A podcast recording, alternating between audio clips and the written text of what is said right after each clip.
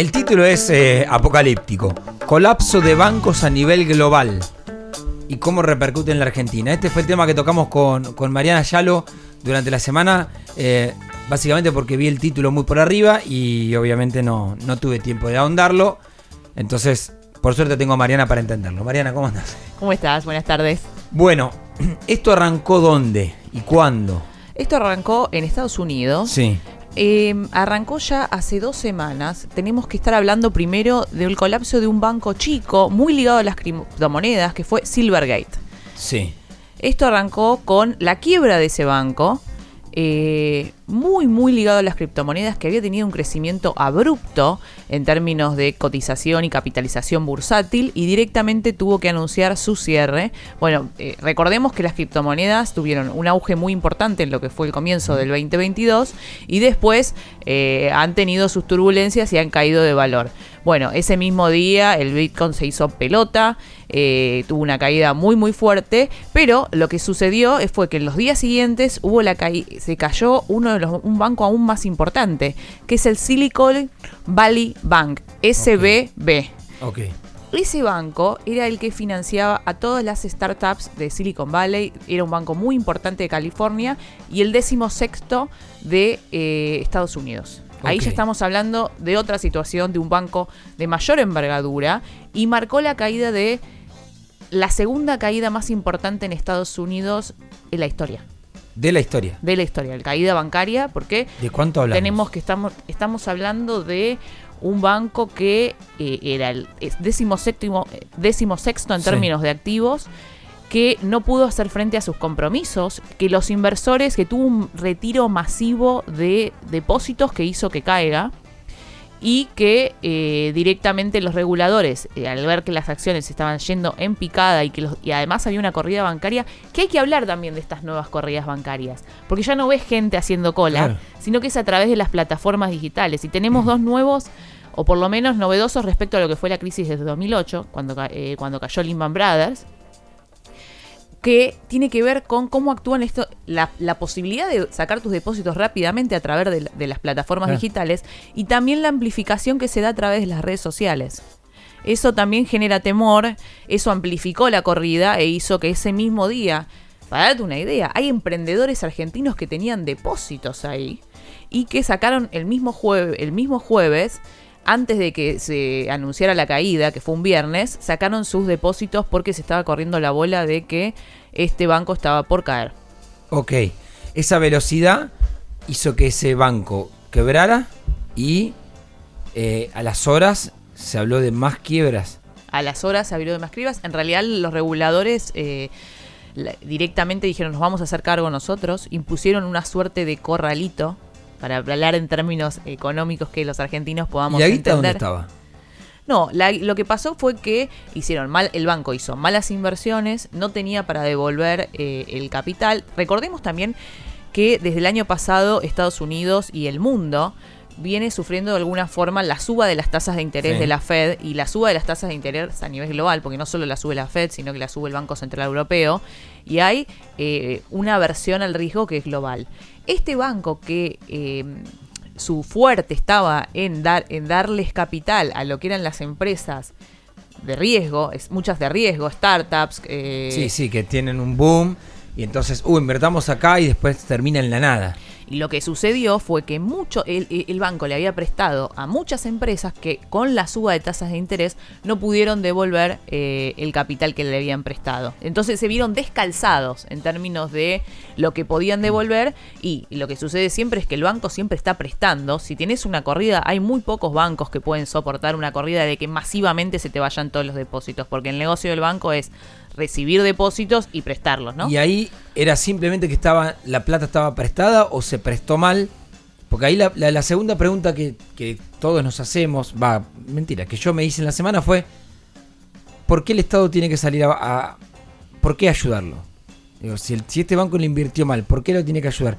Y ahí separo el ahorrista que quizás tenía su, el ahorro de toda su vida, bueno, se entiende, es una víctima del... Ahora, el accionista, ¿por qué? Bueno, El accionista, no todos los accionistas tienen garantizado, eh, eh, es un banco que está cubierto también por los reguladores financieros de Estados Unidos, o sea que los depósitos están garantizados hasta 250 mil dólares. Eso es lo que el gobierno, Ah, eso es lo que el gobierno dijo. Los que tienen depositados hasta 250 mil dólares, esto fue un viernes, a partir del lunes lo van a poder Está. retirar sin problema. ¿El Eso resto? está garantizado. El resto, llámenos por teléfono, comuníquense con los reguladores y ahí ya se, se trataba de ver un caso por caso. Pero ¿qué pasa también? El regulador tiene que ser eh, justo y tiene que dar en la tecla, porque también esto lo que puede suceder es que crezca más el pánico. Si el, eh, si el los reguladores no decían de alguna forma están garantizados los depósitos, Bueno, pero- esto se podía hacer un nivel de contagio mucho mayor. Y lo que entonces de Estados Unidos volamos a Europa y apareció el Credit Suisse. Te hablo de, sí, y apareció un banco más en Estados Unidos, que es el Signature Bank, otro banco muy relacionado a las criptomonedas. Ese es quebró directamente, directamente el gobierno lo cerró y también tenía un 20% de sus activos en criptomonedas. O sea que estamos...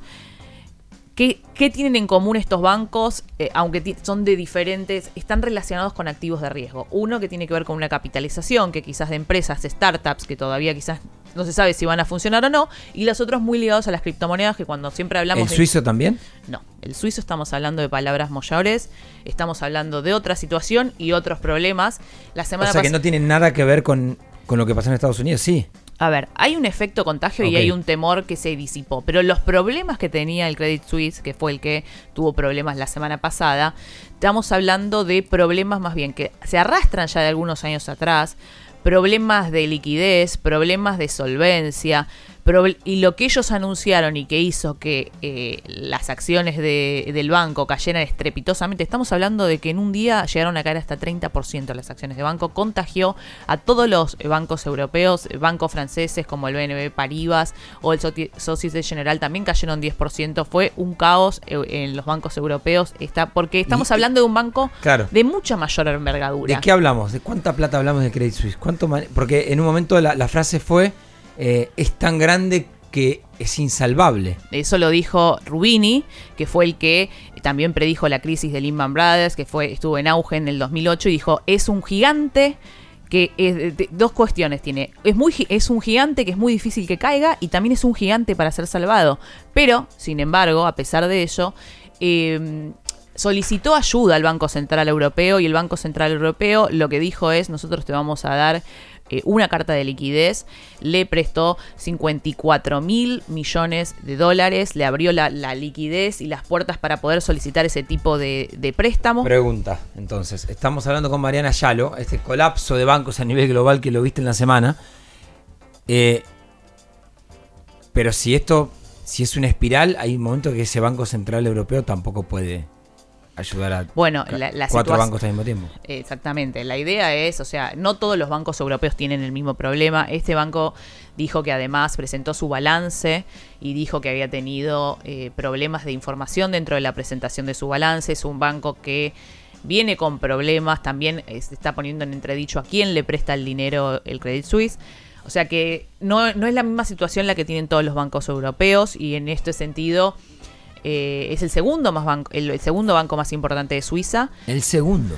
Sí, es- Ahora, estamos hablando hablar- de otra magnitud también en términos del Silicon Valley Bank. El Silicon Valley Bank era el de decimosexto de Estados Unidos, pero seguía siendo un banco regional. El Credit Suisse tiene activos por lo que es el doble de lo que es el Silicon Valley Bank. Estamos hablando de millones y millones, pero también tiene otra espalda.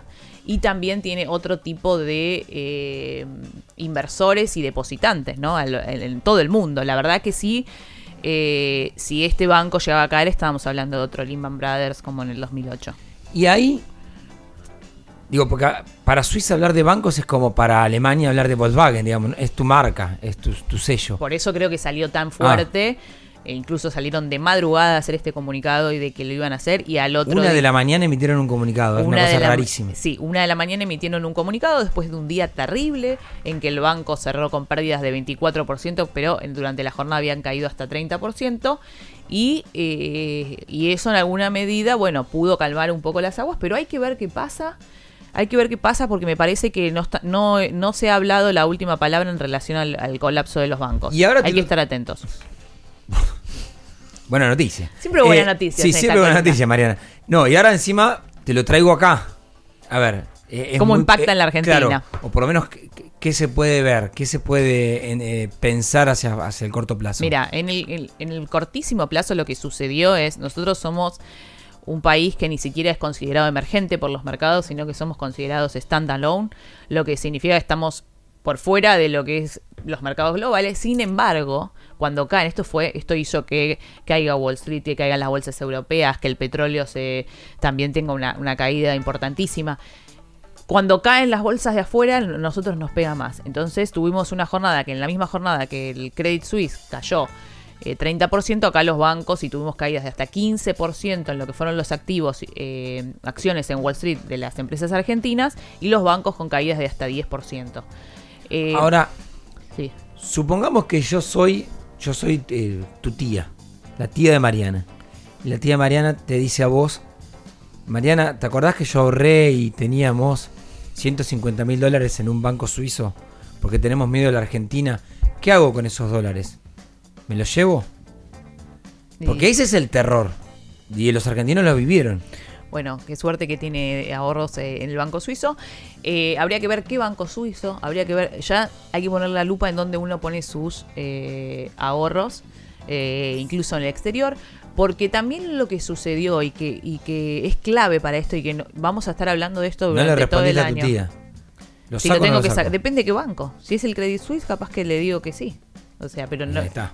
Pero si es el VS, No, que es que el pero- número uno, capaz que no, porque la la realidad es que hay que ver el balance, hay que, ver- que meterse a ver cada uno de los bancos. No es que todos los bancos a nivel global tienen Pero problemas. entonces si Credit Suisse lo venía anticipando, ¿por qué hizo tanto ruido esto? Vos decís que entonces esos balances lo venían marcando. Lo venían marcando. Lo que pasa es que también, o sea, hay un miedo que se, que se precipitó a partir de la caída de los bancos, que fueron apenas unos días atrás, y hay un miedo generalizado con el tema con los bancos, y eso hizo que eh, la confianza que hasta ahora se le estaba depositando al Credit Suisse, de repente Se se, la sacaran todo. Ahora, el apoyo de lo que es el, Banco Central de Suiza fue importantísimo y van a tener que estar ahí los reguladores viendo caso por caso, sosteniendo a los bancos que crean que son sostenibles y aquellos que no, cuando los reguladores están para eso, ¿no? Eh, quizás algunos, eh, como sí se vio que el Signature Bank se cerró, que el Silvergate se cerró en Estados Unidos, que el, eh, que el, Sil- el Silicon Valley también se cerró, o sea, cuando... Lo que pasa es que el Credit Suisse es un gigante y es una, una caída muy fuerte que iba a impactar en todo el sistema Bien. financiero mundial. Vamos a ver cómo sigue esto. Corridas bancarias que ya no son como las viejas corridas, es cierto. Todo por la aplicación. Vos la semana pasada hablabas de la aplicación para, para mover dinero. Sí, Y yo pensaba en eso también. Digo, imagínate sacar si hay un terror con una aplicación determinada. Les generás la corrida. le generas la corrida y lo que siempre tenés que tener en cuenta es que los bancos y cuando uno habla también de criptomonedas, porque hay dos bancos que muy relacionados a las criptomonedas que cayeron, y también tenemos que hablar de plataformas que han caído estrepitosamente y que eran muy importantes a nivel mundial como FTX, tenemos que hablar, tenemos que eh, ver en dónde ponemos nuestros eh, ahorros y si están eh, tienen alguna solidez detrás y si está también el Banco Central o el Estado detrás, ¿no? Porque Bien. es importante Bien. eso. Marian, ¿dónde te puede seguir la gente? ¿Dónde pueden eh, leer los informes en las redes sociales para que... Esto es on demand, dale. Bueno, eh, me pueden seguir en Twitter que es m, arroba myalo. Y si- ya lo que se escribe S-H-A-A-L-O. Así es. Mm. Y si no, en Instagram, arroba Mariana Yalo, como acaba de decir que se pronuncia mi apellido. Sí, porque si no yo te buscaba las primeras veces que te leía en el cronista y por no mirar bien te buscaba Yalo, A-L-O. Sí, también me pueden buscar con Y, no, pero es S-H-A-A-L-O. Perfecto.